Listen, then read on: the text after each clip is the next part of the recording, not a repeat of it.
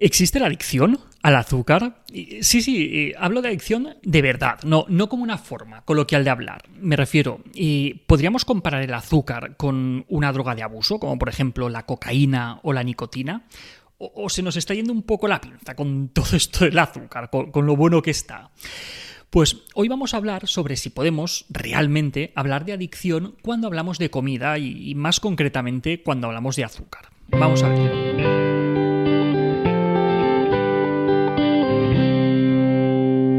Seguro que habéis oído hablar más de una vez de la adicción al azúcar o de la adicción a la comida. Mm, ¿Es esto una frivolidad? Es decir, ¿realmente podemos comparar un problema tan grande como es una adicción con los excesos que a veces cometemos con la comida o con los dulces? A ver, lo cierto es que los problemas de conducta alimentaria, así como la obesidad y el sobrepeso, eh, son problemas en aumento en nuestro país y, también a nivel global.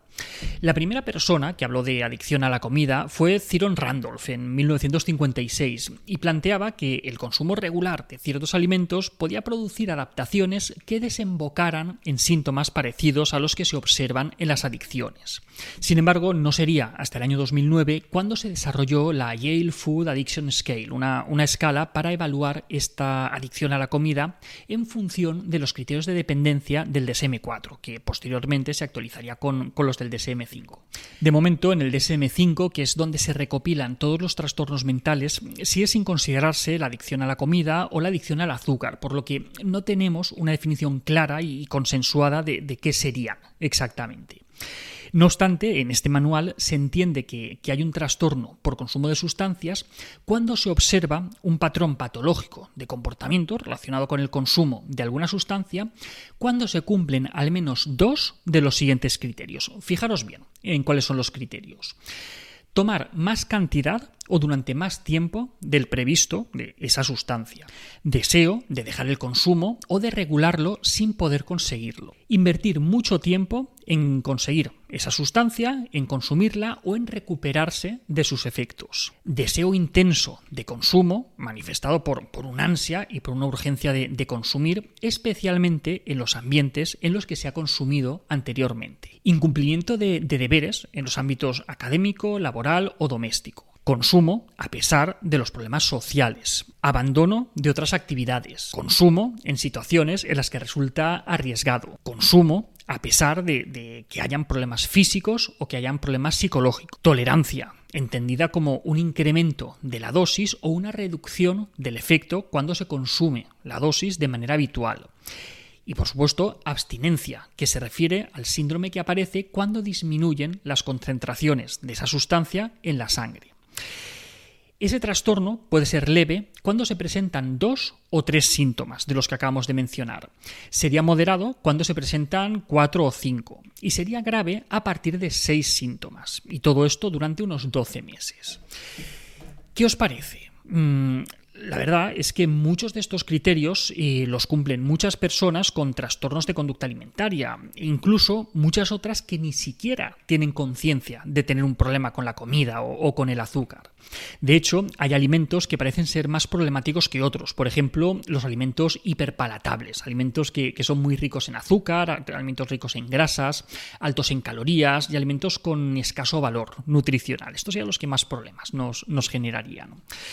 La cuestión es que cada vez hay más evidencias que apuntan efectivamente en esta dirección. Tanto estudios en animales como estudios en humanos muestran evidencias de similitudes entre las drogas de abuso y el azúcar, tanto desde el punto de vista neuroquímico como desde el punto de vista conductual. Por ejemplo, Estudios en roedores han demostrado comportamientos compulsivos similares a los observados en adictos a las drogas, lo que vendría a ser un consumo en vinches o en atracones. Los animales eh, muestran signos de craving, o lo que es lo mismo, un deseo intenso por consumir azúcar. Además, eh, los animales necesitan cada vez eh, cantidades o dosis mayores, lo que vendría a ser la tolerancia.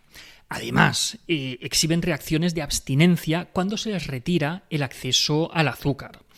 También hay evidencias de sensibilización y de tolerancia cruzada con otras drogas, y el azúcar posee además efecto reforzante. El consumo de azúcar, además, eh, produce liberación de dopamina en el núcleo accumbens, lo que se relaciona con la recompensa subjetiva. El abuso de sustancias eh, conduce a cambios en estos circuitos y esto favorece el desarrollo de la adicción.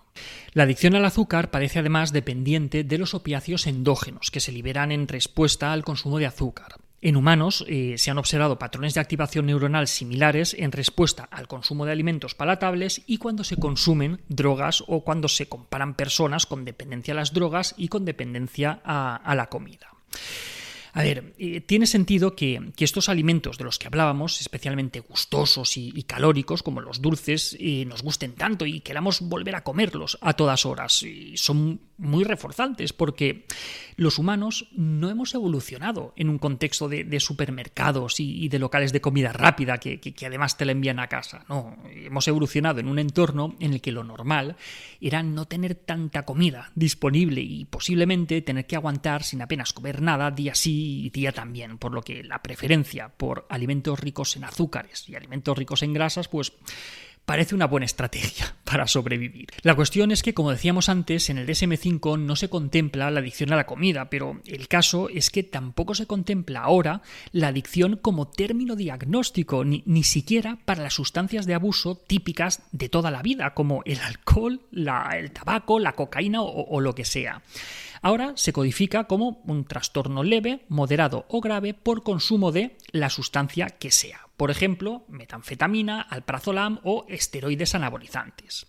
Explican en el manual que, aunque la palabra adicción se suele emplear para describir las presentaciones más extremas de estos trastornos, han omitido esta palabra de la terminología oficial por su definición incierta y por su posible connotación negativa. Así que, si nos ponemos exquisitos, pues no podríamos hablar de adicción al azúcar, pero tampoco de adicción a la cocaína. Me refiero, si queréis, pues no lo llamaremos así, porque no parece técnicamente adecuado. Pero, como suele decirse, si grazna como un pato, camina como un pato y se comporta como un pato, pues probablemente eh, al final sea un pato. El caso es que, aunque es un tema controvertido, con, opiniones a favor y con opiniones en contra, eh, si ahora se habla mucho de los intereses económicos de la industria farmacéutica para pincharnos una, dos o tres dosis de una vacuna, pues os podéis imaginar el dinero que puede mover lo que nos llevamos a la boca todos los días, varias veces al día, personas de todas las edades, todos los días del año en todo el mundo. Los intereses económicos en este sentido deben ser brutales. Y quizá a más de uno pues no le venga muy bien que se hable del azúcar o de la comida rápida en estos términos. Pero bueno, eso que el azúcar está muy bueno, que nos encanta a todos, a mí el primero. Esto no, es una cuestión de, prohibirlo ni, ni, nada de eso, pero quizá deberíamos al menos controlarlo y reducirlo. Por ejemplo, según la OMS, y la Organización Mundial de la Salud, deberíamos reducir el consumo de azúcar al menos por debajo del 10% de la ingesta calórica total. Y lo recomendable sería reducirlo por debajo del 5%. Esto es, eh, que los adultos no deberíamos consumir más de 25 gramos de azúcar al día y los niños no deberían consumir más de 15. ¿Vale? ¿Y cuánto consumimos realmente en España? Pues según la encuesta nacional de ingesta dietética de España, se estimó que un 20% de la ingesta de los españoles procede del azúcar. Es decir, el 20% de las cosas que nos llevamos a la boca son azúcar. Sí, sí, el doble del máximo que estábamos diciendo. Por lo que deberíamos reducir el consumo de azúcar a menos de la mitad de lo que habitualmente tomamos, a menos de la mitad. Entonces, después de todo este rollazo que estamos soltando, ¿el azúcar es o no es una droga? ¿Genera adicción o no la genera? Pues según los estudios que hemos revisado, eh, tiene toda la pinta, tanto desde un punto de vista biológico como desde un punto de vista conductual. En todo caso, eh, lo sea o lo deje de ser, lo que parece claro es que consumimos demasiado azúcar. Este consumo excesivo está claramente relacionado con las crecientes tasas de obesidad, de sobrepeso, de caries, y deberíamos ser cada vez más conscientes de su consumo y limitarlo todo lo posible al igual que deberíamos reducir también el consumo de otras sustancias, también legales, como el alcohol o el tabaco, de las que no cabe absolutamente ninguna duda ya de sus efectos perjudiciales. Total, pues eso, que, esto para mí también es un bajón, que me gusta mucho el dulce, pero que no queda otra, lo dicho, que, lo mejor será que nos controlemos con, con el azúcar. En fin, y hasta aquí otra píldora de psicología. Espero no haberos amargado demasiado con esta píldora. Si os ha gustado podéis ayudarnos compartiéndola. Además, ya lo sabéis, tenéis muchos más vídeos y muchísimos más artículos en el canal de YouTube y en albertosoler.es. Y en todas las librerías nuestros libros Hijos y Padres Felices, Niños sin Etiquetas y Tengo Miedo, nuestro cuento infantil sobre el miedo. La semana que viene, más. Un saludo.